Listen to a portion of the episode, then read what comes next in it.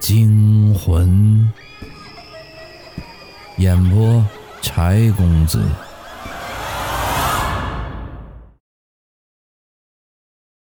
今天的故事叫《黄皮子的故事》。在咱中国人的信仰中，除了菩萨罗汉外，寻常百姓还信奉五仙，分别是胡、黄、柳、白、灰，对应着狐狸、黄鼠狼、蛇、刺猬和老鼠。不过，在东北一带，最信奉的还是狐、黄二仙。而我接下来这个故事是关于黄皮子的故事。当然，信不信由你。这月上柳枝头，人约黄昏后。这茶余饭后，老娘们们最爱唠个家长里短。什么王刘两家亲家散了，结果亲家公和亲家母勾搭上了，诸如此类的还有王家儿子和李家儿媳勾搭上了，张家老公勾引了自家保姆，谁的姐夫又摸了小姨子的手了。诸如此类的事情，我耳朵都听得起了老茧了。而这些老娘们们口中再也讲不出什么新鲜货来。可我二舅就不同了，他是拉长途大货车的，跑遍了大半个中国，什么奇闻怪事没听过。我也最喜欢听他说故事。二舅长着一张方形脸，嘴里叼着旱烟，大有东北老爷们的气势。只见他踏出屋子，一张脸气度沉凝。面目阴险，两只眼睛就像鹰一样，把这些老娘们们一扫，这些老娘们迅速安静下来。你们说的这些都听厌了，今儿个我给你们讲一个。二舅扒了一口烟后，吐出了一个烟圈，那模样我真心佩服，看的那些老娘们们眼睛都直了。东北纯爷们儿啊！接下来，二舅开始讲道：早些年我去拉货，走在一条比较偏僻的大路上，而在大路另一边，则是一片荆棘树林，平时也没啥人。那时候刚好天擦黑下来，我晃眼看着我前方有一个黄色的东西出现，刚好挡在路中间。听二舅这么一说，我的心也悬了起来，问道：“二舅，是什么东西挡着你了？”黄皮子，东北叫做黄皮子，通俗一点就是黄鼠狼，而淮南本地人管黄鼠狼叫屁大虎。当大家听到“黄皮子”三个字时，这些妇女都惊愕了，因为黄皮子这个东西非常邪门。成精的更可怕，在我看来，蛇和黄鼠狼都是带着邪性的，而且也有很多忌讳。二舅深吸了一口气，继续讲道：“当时我定睛一看，居然是一只黄皮子。这只黄皮子的腿好像被旁边的荆棘给刮伤了，几乎都见着骨头了，躺在路中间不能动弹。”当时我整个人也懵了，看到这玩意儿觉得晦气，本想调转车头就走人，可惜当时的天已经黑了，再开回去又要好几个小时。可是也总不能从他身上碾过去吧，而且他还受了伤。那你是碾过了还是打来吃了？一位妇女打趣地说道。二舅瞪了他一眼，摆手道：“去去去！”当时我看他可怜，就下车去了。那小家伙眼里可是满是恐惧。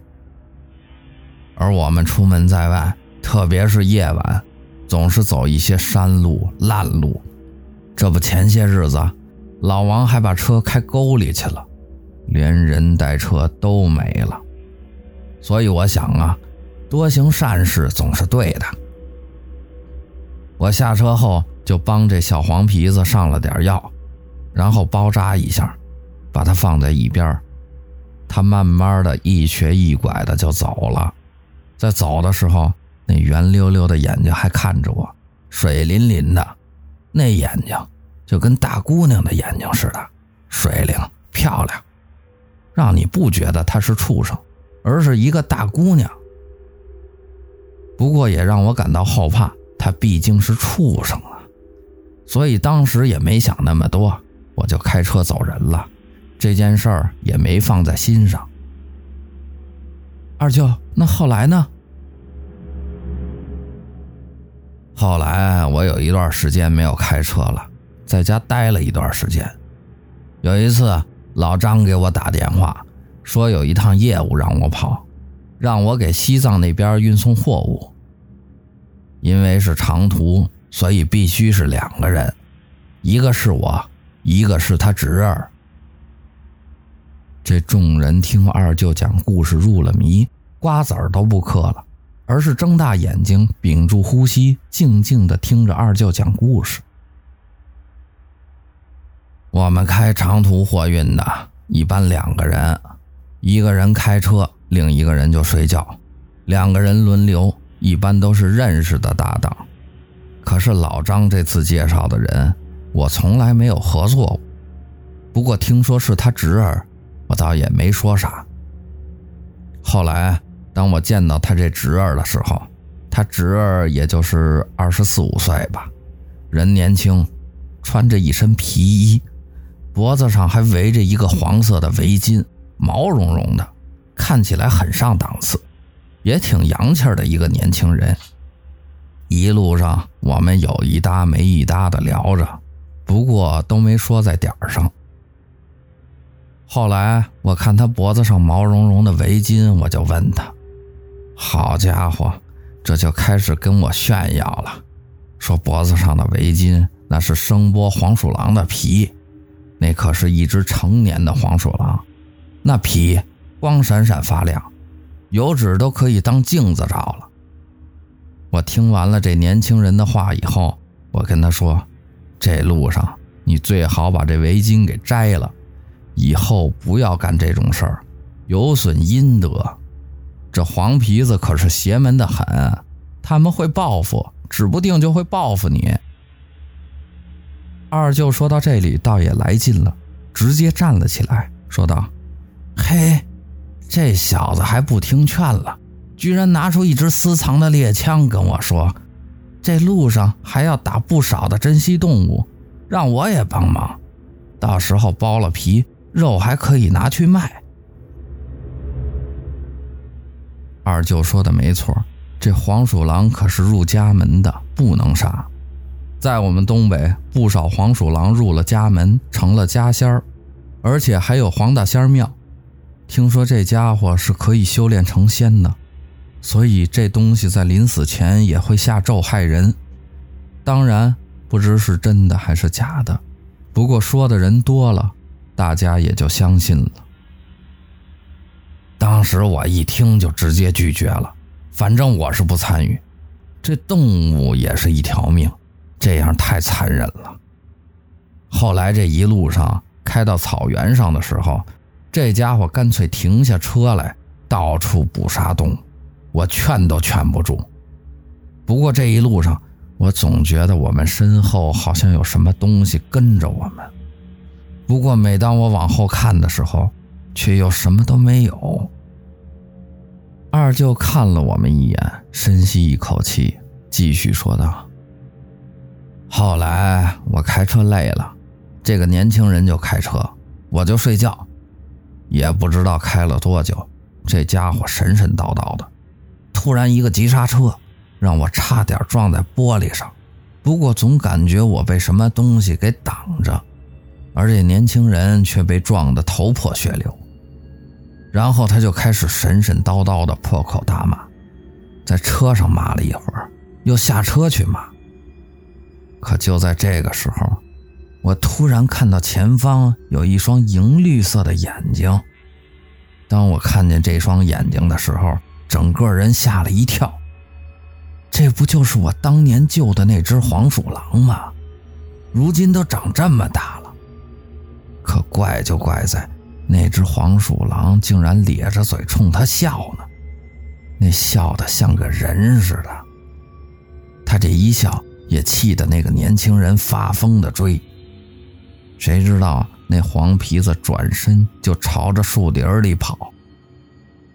二舅，快讲啊！二舅的故事讲到了高潮处，我们也听得津津有味。我不禁催促道：“二舅，喝了一口水后，继续讲道：当时我就给吓住了，从车上跳下来，让年轻人不要去追。可是他哪听我的呀？连开了好几枪，可是一枪都没打中。”也可能是因为树林里头树木太多了，不一会儿我就找不着他了。我在树林里面找了很久，突然听到一声枪响，我顺着枪响就追了过去。等到了跟前，我一看，那个年轻人竟然吞枪自杀了，那子弹从嘴巴进去，后脑勺出来的，白色的脑花。都从脑后的枪眼里流了出来，混合着血水。当时看完了，我就吐了。二舅的故事讲完了，而我却陷入了沉思。二舅的这个故事有些不太合理呀。故事里的那只黄皮子是我二舅当年救下来的，而年轻人脖子上戴的。应该就是二舅救下的那只黄皮子的父母，所以那只黄皮子长大了，来报仇了。年轻人吞枪自杀，黄鼠狼报复，这是合情合理啊。可是不合情理的是，不都说黄鼠狼有恩必报吗？可是没听到二舅讲关于黄鼠狼报恩的事情啊。正在我纳闷的时候。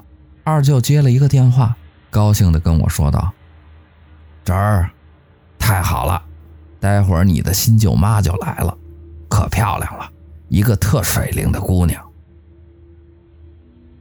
我二舅自从我舅妈死了这么多年，一直都单着，如今听说一个大姑娘要跟着二舅，我心里别提多高兴了。我这二舅总算是熬出头了。